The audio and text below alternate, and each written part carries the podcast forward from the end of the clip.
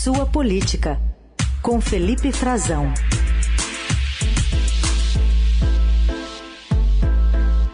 Felipe Frazão, bom dia. Bom dia, Carol. Bom dia, Heisen. Bom dia, ouvintes da Eldorado. Um prazer estar com vocês. Bom dia. Se tivesse que responder no Enem questões sobre a urna eleitoral, como é que se sairia as Forças Armadas? Ih, Carol. Essa questão é, é, uma pegadinha do Enem, né? Eu, você sabe que eu não fiz o Enem, né? Na minha época, estava começando não, o Enem, eu já fiz o vestibular direto, hein? E eu acho que os militares também não fizeram o Enem. Os que estão hoje no comando também não fizeram, viu? E Carol, a gente está vendo, né? Está acompanhando, o Brasil todo está acompanhando já há alguns meses essa situação cheia de ineditismo, né? Uma participação de militares que por si só poderia é, ter um, um, fundo positivo, né? Mas foi transformada num, num viés de embate político porque eles respondem para a presidência da República, né? O chefe das Forças Armadas é o presidente Jair Bolsonaro. E quase tudo na mão do presidente tem virado um embate político. Os militares estão participando dessa comissão de transparência eleitoral a convite da, da, da Justiça Eleitoral para inicialmente colaborar, como eles mesmos dizem, com a transparência e segurança das eleições e, de fato, eles têm um órgão que é o Comando de Defesa Cibernética que poderia aportar e foi convidado pela primeira vez para aportar sugestões, questionamentos, né? fazer algum tipo de, de contribuição. Só que eles não conhecem, eles nem sabem, na verdade, por quê, ou desconfiam, né? Porque foram convidados. Acham que foram convidados ou para chancelar, dar um, um atestado de que o sistema é legal, ou de, por um lado, de quem acha que eh, teria um interesse político, e de outro lado, de outro interesse político, era, eles acham que eram pra, que foram chamados para dizer que o sistema não presta, vamos dizer assim. E o que ocorre é que eles não encontraram uma coisa nem outra na visão de militares oficiais que eu conversei ontem lá no comando do Exército, aliás, que fica aqui em Brasília. É, oficiais da ativa, portanto, né, que estavam muito preocupados com o que está acontecendo. Carol, e, na sexta-feira, a gente viu né, que o Tribunal Superior Eleitoral, já no fim da semana, eh, autorizou a divulgação de todas essas questões. Faltavam algumas, porque um, o general que estava a cargo dessa participação, que é do Comando de Defesa Cibernética, general Eber Portela, ele tinha classificado como reservadas algumas, alguns desses quesitos que as Forças Armadas tinham enviado já fora do prazo estabelecido pela Corte Eleitoral, que, portanto, não havia sido ainda uh, nem respondido e nem divulgado por essa questão. E o ministro da Defesa, o general Paulo Sérgio Nogueira de Oliveira, que era comandante do Exército Brasileiro, cobrou para poder dar respostas, inclusive um deputado bolsonarista, deputado Felipe Barros, que essas respostas fossem uh, divulgadas amplamente. E aí já se estabeleceu mais uh, uma estranheza, né? Ora, a defesa está pedindo para que a gente dê total transparência a algo que eles mesmos disseram que eram reservados. Ficou uma questão no ar, né? O que é que tem nessas perguntas? Ontem, as sete foram divulgadas, viu-se que não havia é, nada demais, é, não havia nenhuma é, questão que de fato poderia colocar a segurança das instituições em risco, pelo menos tanto é que foram finalmente divulgadas, e, e nenhuma delas era procedente, por assim dizer, ou parcialmente, pelo menos parcialmente procedente, é, o, o, tribunal aceitou acatar alguma das sugestões, mas não agora. Não vai mudar nada agora, Carol. É, o sistema continua com a sua integridade garantida pelo Tribunal Superior Eleitoral e também pelo histórico de não haver nenhum tipo é, de fraude registrada, isso mesmo já investigado pela Polícia Federal em vários inquéritos, já levantado e nunca comprovado. Agora, é, com a divulgação, o que ficou claro, Carol, é que a, a questão central que se impôs era é, os militares, inclusive, falaram isso ontem com quem os que eu conversei. Eu perguntei de quem era, pouco antes dessa divulgação, perguntei de quem era essa sugestão para que as Forças Armadas assumam uma contagem paralela dos votos, porque isso está nas perguntas de vocês, a gente viu que não estava e de fato eles falaram, não, isso é coisa dele. Dele quem? Do presidente Jair Bolsonaro, que propôs isso, propôs uma contagem paralela, algo que os, próprios militares entendem, não tem nem respaldo na legalidade. Era como se você estivesse extinguindo a função da justiça eleitoral. E o arcabouço normativo das eleições desse ano não vai mudar. Só que houve uma segunda fase, Carol, para a gente só não deixar de registrar uh, algo importante nesse assunto. Uh, ontem também a gente soube que o ministro da Defesa pediu para que ele passe a ser comunicado do que acontece na comissão. Ele era representado por esse general, general Eber Portela, do Comando de Defesa Cibernética, que dava, inclusive, tem uma equipe técnica das três forças que o ampara, que o assessora na participação nessa comissão. Ele foi escolhido por, justamente por esse cargo, não por uma especialidade dele, mas por esse cargo que ele ocupa para representar as Forças Armadas na comissão a convite do Tribunal Superior Eleitoral. Agora, quem vai representar, ele vai continuar lá, mas quem vai representar, vai participar, vai ter muito mais protagonismo é o próprio ministro da Defesa. E isso não só retira um prestígio, o poder do general, mas eleva o nível de representação e de embate, né, portanto, porque o ministro se reporta ao presidente Jair Bolsonaro.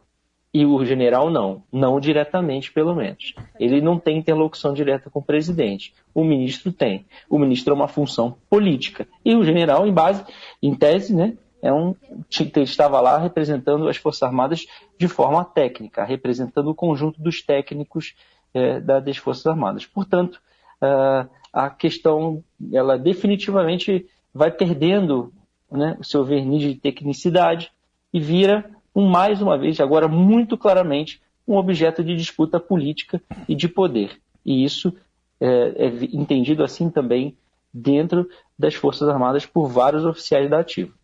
Muito bem. Estava até lendo aí esses questionamentos, eh, pegando pelo lado direito, né? Parecia ônus, eh, inversão de ônus de prova, né? Parecia que os militares estavam querendo que o TSE comprovasse que a urna não tem fraude, ao, ao invés deles comprovarem. É um negócio conspiratório, né? Teoria conspiratória. O, o e Felipe... Oi? Não vai ter, só para a gente não deixar de registrar, hein? É. Não vai ter nenhuma palavra do presidente, do, do, comandante das Forças Armadas, o general Freire Gomes. Tá? Importante isso. Ele, ele avaliou com o alto comando do Exército, se reuniram na semana passada, é, e ele não vai é, se pronunciar sobre isso. Uma pessoa com quem eu conversei, que o assessora falou, isso aí poderia estar acordado entre os, entre os 16 generais do alto comando e, e poderia repetir uma cena que eles temem muito, que foi aquele tweet do general Vilas Boas em 2018 a respeito do julgamento do ex-presidente Lula. Tá certo. Bom, vamos falar aqui também para o seu vizinho, inclusive, aí que está martelando. É, de pra... novo, né? Hã? De novo. De novo, ele não, não perdoa. Bem.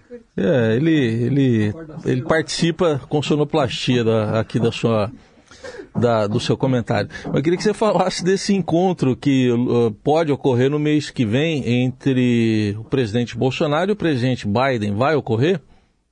Mas você acha que tem clima, Heisen? É, tá não, não está com muito clima, né? pois é, não está com muito clima, né? Mas os Estados Unidos estão querendo, Heisen. Tá estão querendo, está havendo uma tentativa de aproximação, de restabelecer uma ponte. Na verdade, essa ponte não existiu ainda, né? O Brasil já insistiu durante um tempo, o próprio presidente Bolsonaro já se queixou disso em público mais de uma vez, em viagens internacionais, eles já esteve, tiveram duas oportunidades, pelo menos no G20 na Itália e na Assembleia Geral da ONU em Nova York, não se encontraram. O, o Bolsonaro participou de uma cúpula da democracia é, de forma virtual, é verdade, é, no fim do ano passado. O Biden também não deu muito atenção para o discurso dele. A coisa não estava muito boa, mas vem havendo uma tentativa de aproximação. Seja, a gente sabe muito bem, nosso ouvinte viu, o mundo está com outra configuração, né? Nós estamos vivenciando uma guerra que envolve muitas nações. E os Estados Unidos têm interesse em trazer o Brasil para a sua esfera, para a defesa da democracia e afastar dessa zona de influência da Rússia. E isso envolve o governo brasileiro, o presidente Jair Bolsonaro.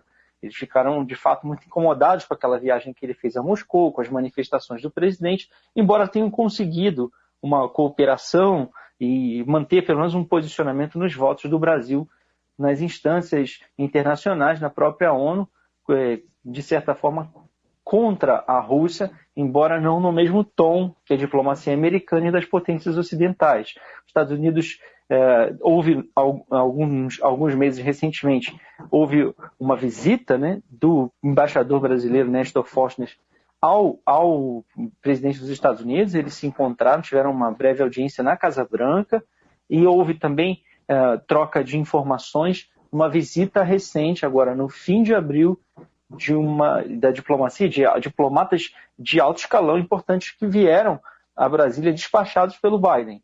E eles eh, deixaram claro, uma mensagem clara de que há uma brecha para que esse encontro ocorra, pela primeira vez uma janela, sinalizaram positivamente para que isso ocorra na Cúpula das Américas, que será presencial em junho, agora entre 6 e 10 de junho, lá em Los Angeles, na Califórnia, se o presidente Bolsonaro for decidir comparecer. É importante, o Biden está tentando dar mais peso político para esse encontro e seria importante que o presidente Bolsonaro fosse. Eles, portanto, estão tentando é, convencer o Brasil.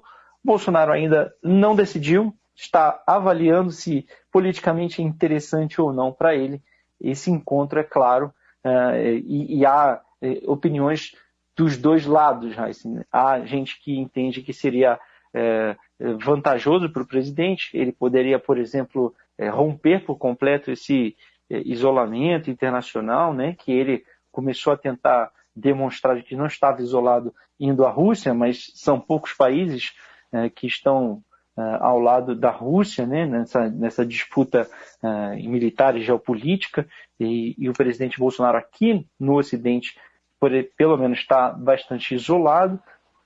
Ele poderia retomar um diálogo com um parceiro fundamental, que é os Estados Unidos, né, é, tentar deixar para trás toda a campanha que ele fez contra Joe Biden, e, de, por outro lado, a gente que entende que ele não tiraria nenhuma vantagem política internamente, aqui com o seu eleitorado, porque o eleitorado dele, como a gente sabe, é fã de Donald Trump, não de Biden.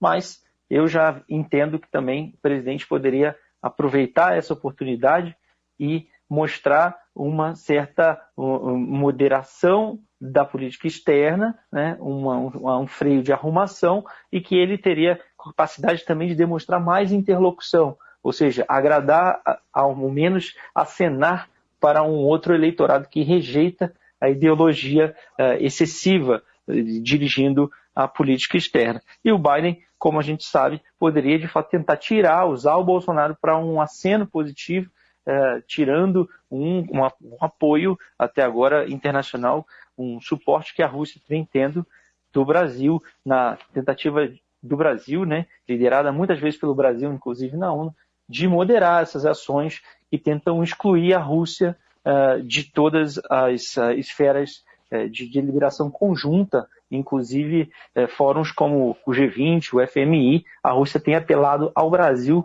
para que não seja, não se isole e não fique de fato completamente excluída das decisões. Está na mesa ainda, mas a gente sabe que tem diplomatas tanto fora como dentro, fora do Brasil, como aqui, trabalhando arduamente e a intenção do Itamaraty é que o presidente vá, que o presidente compareça. Ele mesmo disse, né, numa dessas queixas, que se o Biden o convidasse, ele iria. Então, tá aí. Vamos ver se ele vai conseguir mesmo é, cumprir o que falou ou será só uma forma de chorar um pouquinho, de reclamar um pouquinho e pedir mais atenção dos Estados Unidos. Crying for the attention. Muito bem. Esse é o Felipe Frazão, que volta na quinta-feira a conversar conosco aqui no Jornal Dourado. Obrigada, viu, Frazão? Até lá. Até, um abraço para vocês todos. Boa Valeu. semana.